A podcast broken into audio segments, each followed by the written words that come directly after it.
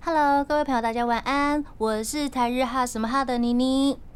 上周五我去看了动漫改编成动画电影的《金之国水之国》的试片，在看电影的过程之中，除了愉悦之外呢，还瞬间降临，找回了纯净的童心，甚至开始对爱情这种鬼东西产生了高度的妄想。哈，好，我们先把剧中闪爆大家的那一对情侣先搁在一边。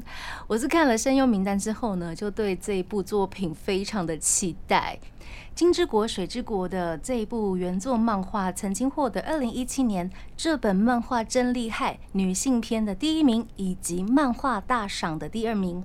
作者是岩本奈绪 （Iwamoto Nao） 他又在隔年的二零一八年以《七叶树王国的七名骑士》再度获得这本漫画真厉害的第一名，是连续两年获得这本漫画真厉害的第一名呢，真的。还蛮厉害的。好的，《金之国水之国》是一个架空历史类型的漫画，它的故事在描述与世无争的 A 国里的边缘公主与失业落魄的 B 国工程师，因为有点傻眼，而且意外用有点默契的方式卷入了两国的纷争之中。到底是有多傻眼呢？呃，请大家去看了就知道。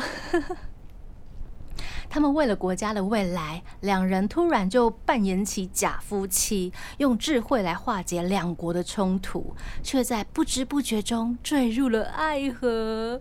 好吧，我得承认，他真的是 有让我 Q 到这样子。它是一个非常浪漫的童话故事。虽然在观影之前我没有看过原作，但我觉得完全不会影响我进电影院享受动画版的体验。然而，这一部被许多漫画迷强烈期待动画化的《金之国水之国》在日本有着极高的评价哟。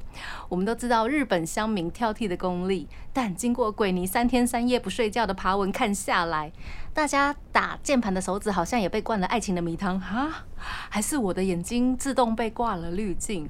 我只看见好评不断的文章跟留言呢。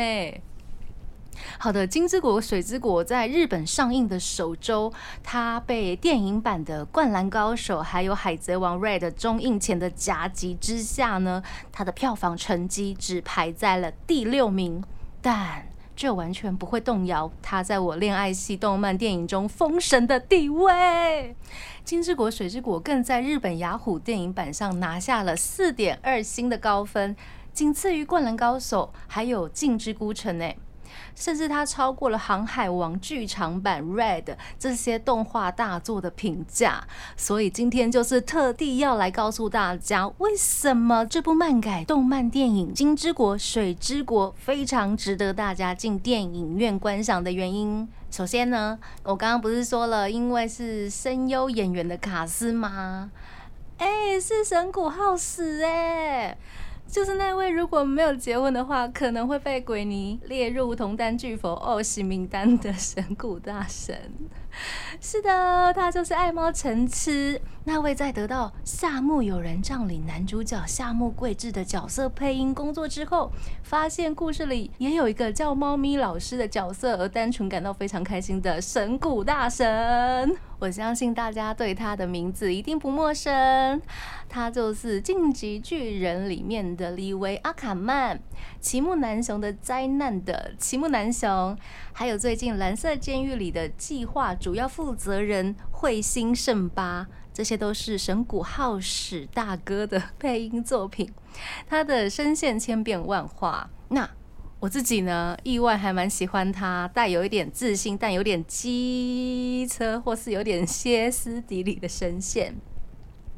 但是万万没有想到，他本人是一位个性消极、对自己没有什么自信的人呢。因此，他非常严谨的在对待自己的声优工作，一有机会呢，就会找时间练习台词，还常常带病演出，用死过一次的身体在拼命的努力着，简直就是个工作狂人呐。而神谷大神的工作态度也让他连续五年获得声优奖最佳得票奖，并成为首位进入殿堂的得奖者。神谷浩史还多次说到自己的志愿就是成为一生的声优，他非常喜欢声优这份工作。如果有露脸的工作的时候啊，不是以声优身份登场的话，那他可能就会把那个案子让给其他人。你说这样的声优不优不香吗？好啦。神谷浩史在《金之国水之国》里面饰演的角色是 A 国金之国的左大臣萨拉丁穆莱特。萨拉丁原本是一位来自北方国度的剧团演员，因为聪明过人，又留着一头金发，长得又帅，所以他获得看起来有点心机、有点凶的第一王女的青睐，还被任了官职，顺便当了公主姐妹们的情人。诶。好啦，我只能说，神谷浩史在电影中初登场的时候，挑逗公主们的声线实在是太危险了。接下来出任雷拉这个角色的是泽城美雪老师。好，当我一看声优名单有泽城老师的时候，就知道那个角色有点事了。不出我所料。他出演的角色呢，雷拉造型就是总是穿着只露出眼睛的黑色袍子，哎，好像还蛮省化工的，哎，又让人家留下很深刻的印象。雷拉这个角色呢，是第一王女亲信的仆人，她专门替王女刺探政治情报。我觉得泽城美雪老师的声线实在是太适合这个神秘又有点逗趣的角色了。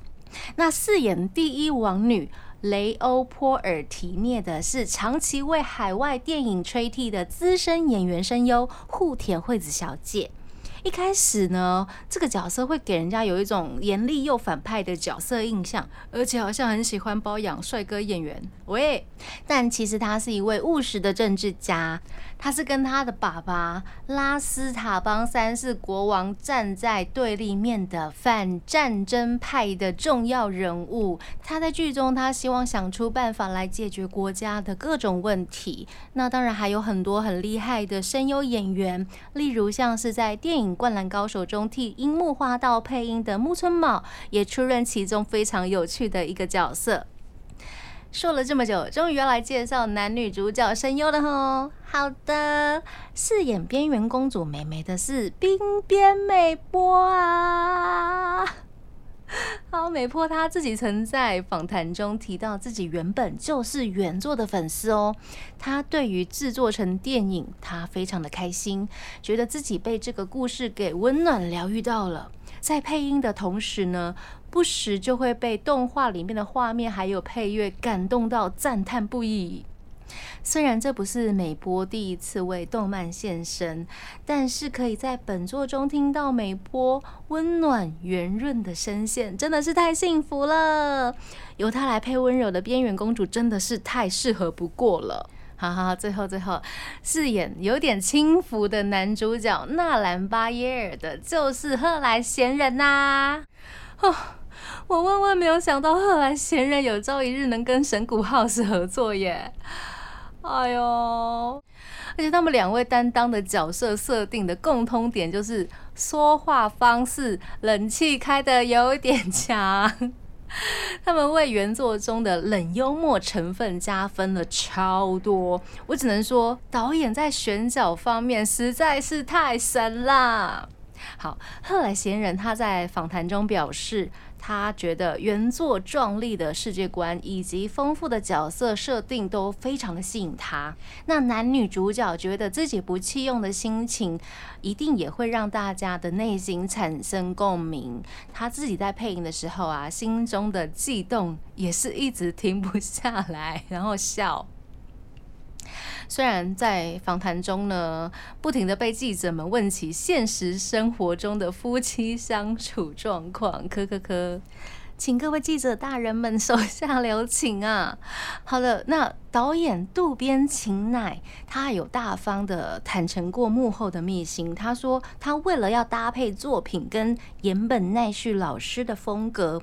制作组仔细聆听过了许多演员的声音，他们觉得贺来先生跟冰冰小姐的感觉是最好的。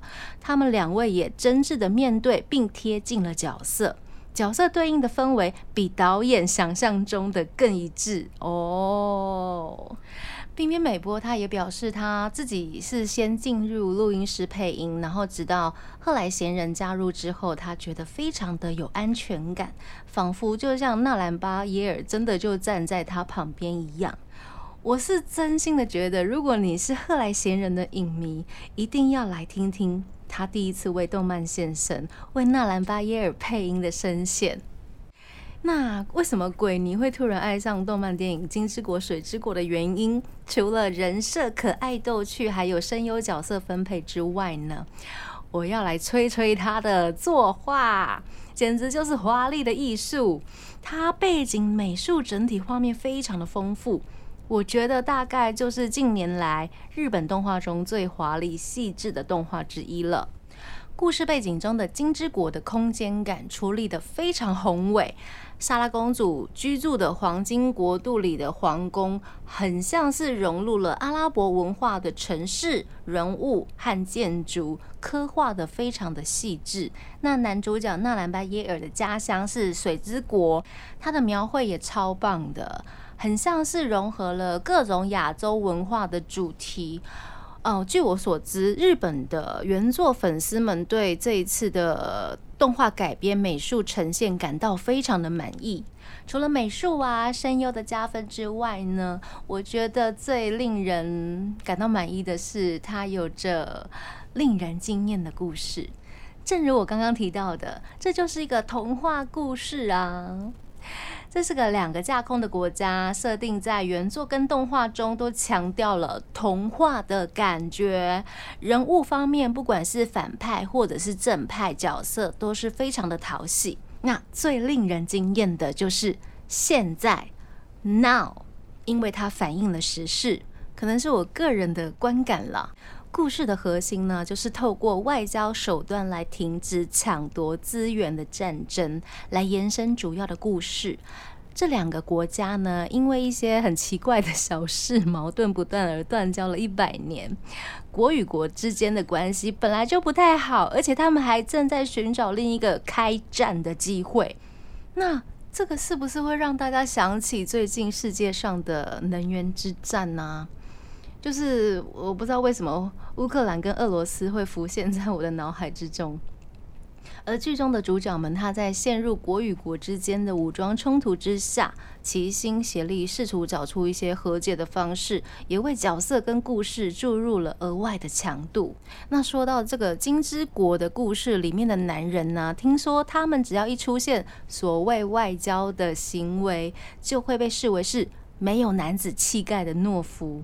甚至连尝试外交的二世国王都背负着名为胆小的国王受到鄙视而去世，而现任的三世国王呢，他却试图想要用武力来平反长年以来的耻辱名声。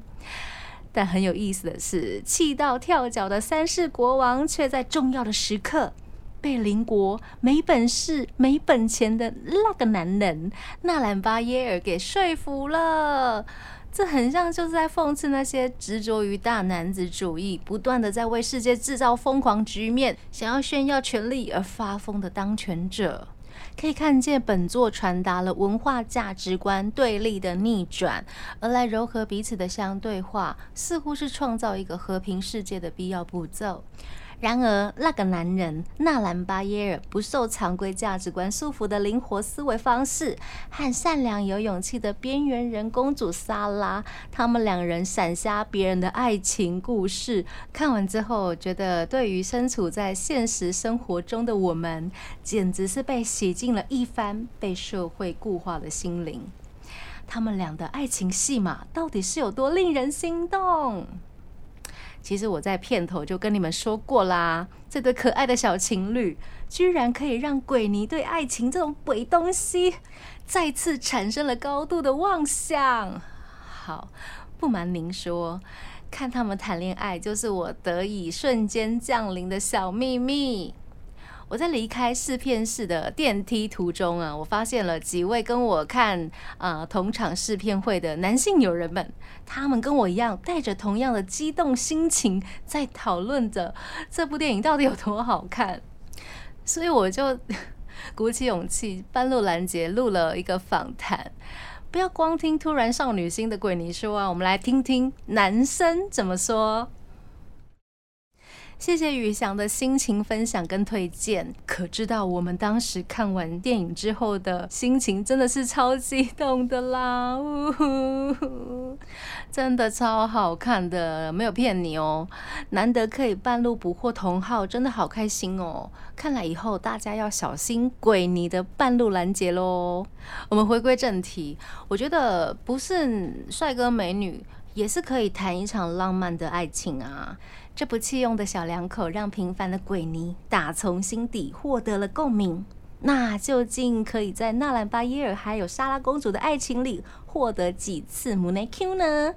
这个嘛，就要请大家亲自到电影院里面慢慢算喽。至于原作跟改编的差异，我相信这是许多动漫迷们非常在乎的事情。如果真的要把原作拿出来比较的话，我可以列举几个小落差。认真要说的话，原作漫画《金之国水之国》里面的莎拉公主，对于情感的描写更加的细腻跟客气。例如，冷幽默的微妙表情，可能在动画电影里面。要在几秒钟内察觉到，绝对是会有一些难度的。除非您正准备要买他们即将在七月发行的蓝光，你也知道漫画是静止的嘛，那个表情就是画在那边。另外一个就是剧中的莎拉公主跟水之国的族长，他们爆发了一场久战的场面。在那场戏中呢，我发现时间咻一下突然就不见了。我不知道是不是因为原作里面描述的时间本来就很快，还是因为喝酒的场面被限制了。但这都不要紧，因为动画电影里面衔接的方式足以说服我，莎拉公主真的很会喝，根本就是九国女英雄这样子。嗯。再说，如果它是长篇漫画改编的话，经过动漫化的作品往往都会被仓促的缩短。但由于这一部作品的故事，它原本最初就是以一卷的长度来做结尾，所以电影化后的时间长度仍足以忠实服务于原作，甚至还出现了续篇的暗示彩蛋。这这对于原作的粉丝来说，无非是个惊喜耶。好，最后我们不得不提的还有音乐配乐，他们请到了为《紫罗兰永恒花园》配乐的大师 Evanco 来量身打造主题曲。Evanco 他曾经啊也为去年开播的大合剧《镰仓店的十三人》配乐。那身为女主唱的琴音呢，她也现身了年初的记者会，在记者会上面现场演唱，渲染力极佳。不出我所料，主题曲跟电影真的非常搭，而且会起鸡皮疙瘩。诶，是不是有押韵了？哦，好好的。如果你真的要挑剔来说，在完全没有水的沙漠金之国，隔着一道墙，旁边就是一个充满丰富自然资源的水之国，是不是会太过于不切实际呢？请别担心这个部分，因为我觉得动画的美术组它大大提升了辨识度还有真实度，而且它其实已经摆明跟你说，它就是一个架空历史类的童话故事啊。也许我们可以带上文化挪用的滤镜。或者是爱情的滤镜，用比较宽阔的角度来看这一部漫改作品《金之国水之国》，带着一颗纯真的心进电影院来观赏。五月十二号就是今天，《金之国水之国》在台湾上映，请做好准备被闪到爆吧！感谢大家今天的收看与聆听。如果你喜欢今天的推坑，请按下一个可以支持台日哈的任何一个赞，也欢迎在底下留言分享您的心得与推荐。那要跟大家说晚安喽，我是妮妮，我们下次见喽，再见。